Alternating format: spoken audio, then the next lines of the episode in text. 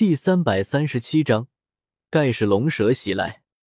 嗯，抬起头来，瞥了瞥那浑身通红、周遭弥漫着红色雾气的唐三，叶时秋眼中闪过一丝深究。这雾气中的红色，并不是什么魂力的光芒，而是唐三的血。跨级吸收魂环，真的这么难吗？那是不是意味着自己想要吸收魂环，也得老老实实的按照年份来选择？看着正在承受纳魂之痛的唐三，叶时秋眉头紧锁，静静的看着注视着他。唐三嘴唇抿得紧紧的，身体始终在不停的痉挛，再加上皮肤下冒出的血珠，可想而知他现在承受的痛苦有多么剧烈。空气之中不时传出骨骼的噼啪声，每一次都带给周围众人一种惊心动魄的感觉。而那应该随着吸收而出现的第三魂环，却始终没有显形出来。这就证明唐三还没能将人面魔蛛魂环完全吸收，还真是艰难。看着仅仅超过三百年年份，就把人折磨成这个样子，叶时秋揉了揉自己的眉心，有些烦闷。戴沐白担忧的向赵无极低声道：“赵老师。”再这样下去，唐三恐怕会有危险。赵无极同样眉头紧锁。我知道，但是现在只能看他的意志力了。强行打断的话，后果不堪设想。人面魔蛛的力量极为狂暴，小三想要吸收它，必须能够忍住这种疼痛，否则……唐三此时所承受的痛苦，只有他自己知道。在人面魔蛛魂环的能量面前，他觉得自己全身似乎都在被无数利刃切割着，五脏六腑无处不疼，强横的能量不断在撕扯着他的身体，令他始终处于极度的痛苦之中。小三看着唐三这副模样，小五很是担忧。早知道不管怎样都要阻止他，不让他吸收，正打算请赵无极再想想办法。看看有没有什么方法帮帮唐三，可是刚一转身，一道金色光芒就从他的身旁射过，直接落到唐三的身上。小三，唐三突然冒出这种事，众人大惊，纷纷紧张的看着唐三以及那个坐在莲台上发出这道光芒的男人，对史莱克众人的防备和担忧毫不在意。叶时秋静静的看着被自己的光芒笼罩着的唐三，他想知道，在吸收魂环的同时，不断的治疗自身，能不能起到缓解痛苦的作用，从而顺利吸收魂环。光明魔法治愈之力，单手结印，源源不断的金色光芒从叶时秋身上溢出，神圣的光芒将唐三完全覆盖，在众人的注视下。盘坐在金色光芒内的唐三，抱拳的手指忽然微动，紧锁着的眉头也渐渐舒缓。不知为何，突然升起一种令人舒适的感觉。虽然被人面魔蛛的力量所充斥的痛苦仍然存在，但确实缓解了很多。闭着眼睛，不知发生何事的唐三，赶紧趁个机会，加快了对魂环的吸收。看来，只要别吸收。强悍的离谱的魂环，把身体搞炸了。超过一点点年份的话，用同时治愈的方法还是可以解决的。看着唐三的变化，叶时秋暗自点了点头。等下自己也去觉醒一下武魂，加几个魂环试试。小三，太好了！见到唐三的情况好转，史莱克众人纷纷露出了欣喜之色。望向叶时秋的目光也带着一丝感激和羞愧，他们就这样期待的看着努力吸收魂环的唐三，等待着他成功的那一刻。去，猜想得到证实后，叶时秋衣袖一挥，将一道浓郁的治愈之光打在唐三的身上，便将手放了下来。这道光芒足以维持半个时辰，也算是偿了唐三做小白鼠的情。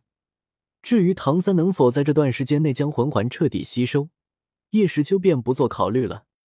青色莲台收回那戒，叶时秋迈着步子向人面魔蛛的尸体走去，望着这只体型与品种不符的蜘蛛，叶时秋双眼一眯，紫色斗气附在手上，直接以手为刀，一掌劈在他纤细的长腿上，将他斩下。这个大哥，你要人面魔蛛的尸体做什么？难道是打算烤着吃？将人面魔蛛的长腿握在手上，斗气隔绝着其上的毒素。叶时秋正打算将它里面的剧毒提炼出来，小胖子马红俊就跑了过来，对着叶时秋嬉笑道，还流着口水：“吃。”听到马红俊的话，叶时秋的眼皮一跳，看着手中两三米长的、充满剧毒、还长满黑毛的蜘蛛腿，很是无语。我是有病才会吃这种东西，就算没毒，本少爷也不会吃这玩意。脏兮兮的，怪恶心，没这想法。淡淡的回了他一句。叶时秋手掌一紧，手中的紫色气运瞬间发出闪耀的光芒。重力，压迫，在叶时秋的控制下，这条蜘蛛腿周遭三百六十度全部都遭受着挤压，一点点黑色的凝炼之毒从里面溢出，然后融合在一起，形成一个黑色的小珠子。收，将被挤干的蜘蛛腿随手丢掉。叶时秋张开手掌，接住自动飞来的毒珠。哇哇，好厉害！不过这是什么？马红俊先是夸张的大喊，还鼓掌，不过随后又摸了摸脑袋，对着叶时秋有些疑惑的问道，深深的看了这个胖子一眼。叶时秋不明白，他都不知道自己在做什么，那大喊大叫的说厉害干嘛？将毒珠装入一个玉瓶，然后收回那戒。叶时秋望着还对着人面魔蛛流口水的马红俊，叹了口气，从那戒里拿出一份肯德基全家桶，随手丢给他：“吃吧，别用那种眼神看着人面魔蛛，那家伙可吃不得。”说完。叶时秋也拿出一杯果汁，自己喝了起来。之前因为担心跑到洪荒那个不成体统的杀戮世界，吓出了不少汗，正好补充点水分。哇，好香啊！多谢大哥。接过全家桶，两个鼻孔一张，一股香味袭来，马红俊瞬间眼冒红星，一屁股坐在地上，直接大口吃了起来。边吃还边用那张充满肌肉的肥嘴对叶时秋道谢，不客气。没有再看他。叶时秋望着天空的那一轮明月，淡淡说道：“马红俊，你这草鸡，唐三正在承受着吸收魂环的痛苦，你居然还有心情吃东西？”忽然发现队伍里少了一个人，戴沐白左右看了看，瞅见那个一脸满足的狂吃的胖子。顿时一怒，直接跑了过来，提起他，大声喝道：“嗯，不对，你这吃的是哪里来的？我记得你没有储存式魂导器啊！”戴沐白恍然，对着他问道：“这位大哥给的？”马红俊指着叶时秋说道：“戴沐白，你不早说！还有，你可真会做人。”一下子就大哥大哥的叫上了，脸呢？请问你的脸呢？